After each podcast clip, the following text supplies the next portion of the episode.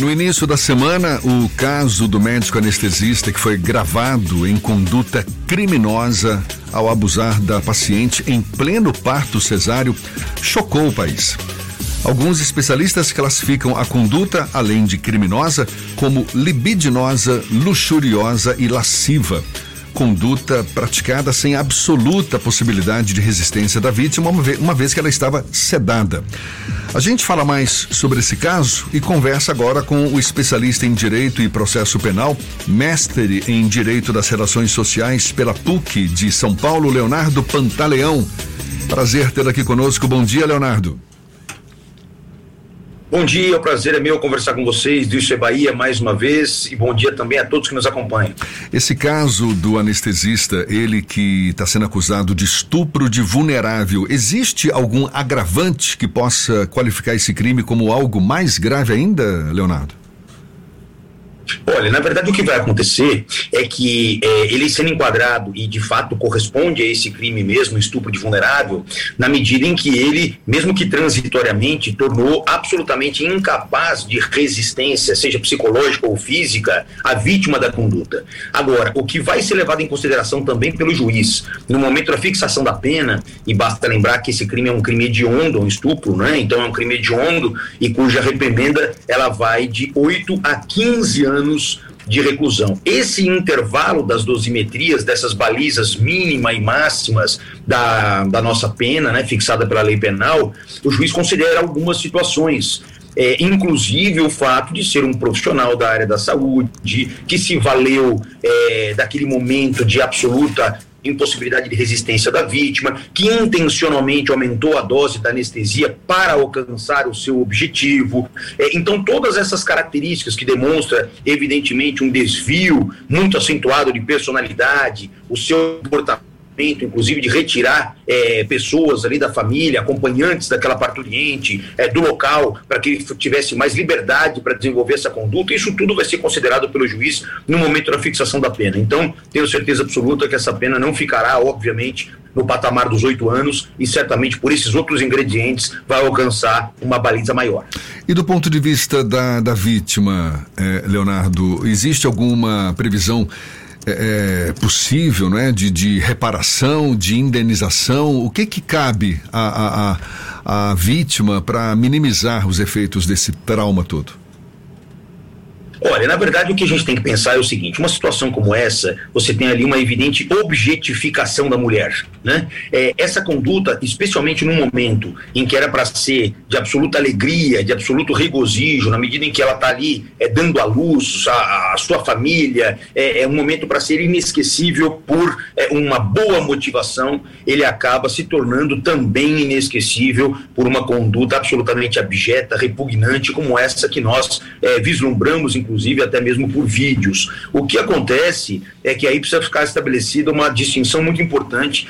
Toda conduta dessa natureza, toda conduta criminosa, ela enseja duas repercussões: uma no âmbito penal onde a, a, pena não pode passar da pessoa, do autor daquele comportamento, e outra no aspecto civil. Quando eu digo no aspecto civil, eu me reporto exatamente essa perspectiva de uma indenização. E essa indenização ela pode ser cobrada tanto do médico que desenvolveu essa conduta, como também do hospital, porque a responsabilidade civil ela é ah, abrangente no sentido de que a pessoa jurídica, no caso o hospital, responde pela conduta dos seus empregados ou prepostos a qualquer título. Então, o hospital também teria uma responsabilidade no âmbito indenizatório, não no aspecto criminal, porque o direito penal não permite que a pena, como eu mencionei, ultrapasse a pessoa do ofensor.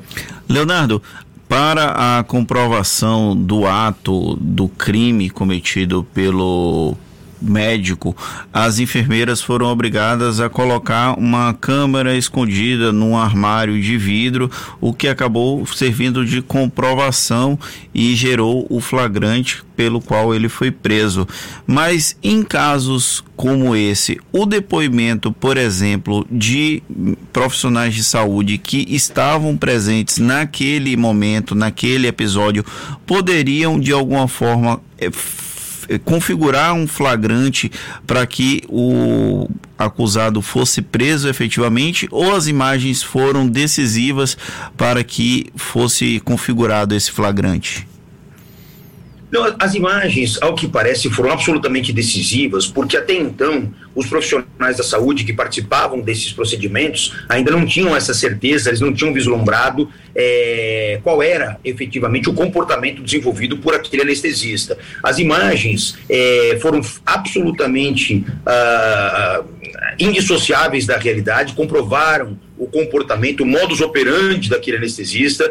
E então, sem dúvida alguma, essa iniciativa das enfermeiras é uma iniciativa louvável, na medida em que elas tinham essa desconfiança, e esse foi um flagrante que no direito nós é, classificamos como um flagrante esperado. Né, diferente flagrante preparado, que ele não teria uma validade no aspecto jurídico. O flagrante esperado não tem qualquer tipo de vício, ele pode perfeitamente ser utilizado como prova sem qualquer tipo de questionamento. Então, a captação das imagens foi realmente um fator preponderante.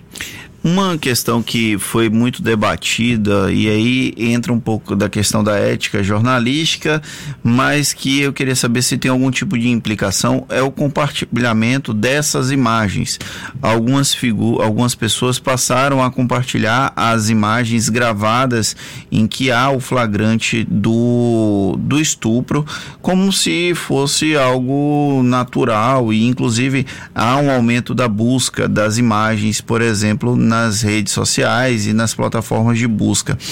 Quem faz esse compartilhamento de alguma forma comete algum tipo de crime, Leonardo? Olha, isso depende daqui de principalmente quem são os atores envolvidos nessa prática é, criminosa. Se nós estivermos falando, por exemplo, de uma adolescente, de uma criança, e houver divulgação é, de fatos uh, criminosos de natureza sexual, sem dúvida alguma existe previsão na nossa legislação de que esse compartilhamento ele acaba caracterizando sim é, uma prática delitiva. Agora, quando nós estamos aí diante de uma situação em que envolve é, pessoas maiores é, e, esse, compartilhamento, na verdade, ele tem por objetivo não qualquer tipo de é, violação de intimidade, mas ele tem ao contrário uma intenção, um intento de fazer com que é, sirva de alerta muitas vezes para pessoas ou até mesmo encorajar, porque veja que interessante, a divulgação dessas imagens, a divulgação desse caso é, fomentou com que outras vítimas também pudessem comparecer. Nós já temos aí uma perspectiva de aproximadamente 20 vítimas potenciais desse tipo de conduta, desse tipo de comportamento. Então as redes sociais elas acabam contribuindo bastante também para esse fim, mas claro, dentro daquelas, ah, daqueles limites estabelecidos pela nossa legislação. Leonardo, para a gente encerrar, você falou que esse caso deve ser enquadrado mesmo no, no, no, perfil de estupro de vulnerável, com pena de reclusão de 8 a 15 anos. Qual é a sua aposta? Você acha que ele, caso condenado, cumpra de fato uma prisão de no mínimo oito anos?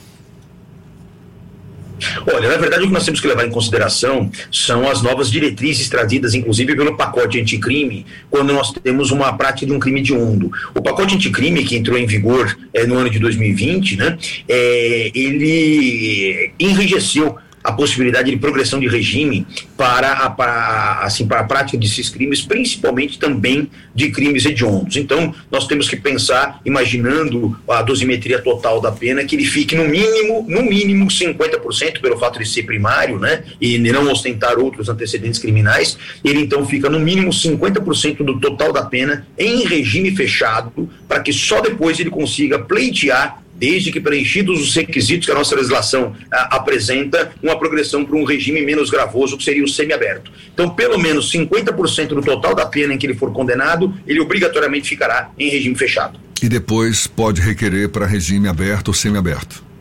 É, naturalmente, como o nosso sistema é um sistema progressivo de cumprimento de pena, é, e ele a progressão por saltos, ou seja, ele não pode sair do fechado direto para o aberto, então depois de 50% ele pleiteia a sua progressão ao semiaberto e aí permanece mais 50% no tempo restante da pena para depois pleitear uma progressão ao regime aberto. Mas isso tudo desde que preenchidos os requisitos subjetivos e objetivos que a legislação apresenta. Tá certo. Leonardo Pantaleão, que é especialista em Direito e Processo Penal, mestre em Direito das Relações Sociais pela PUC São Paulo, muito obrigado pela sua disponibilidade. Bom dia e até uma próxima, Leonardo. Eu que agradeço o convite mais uma vez, é sempre um prazer e até uma próxima oportunidade. Agora, 8h42 na tarde fina.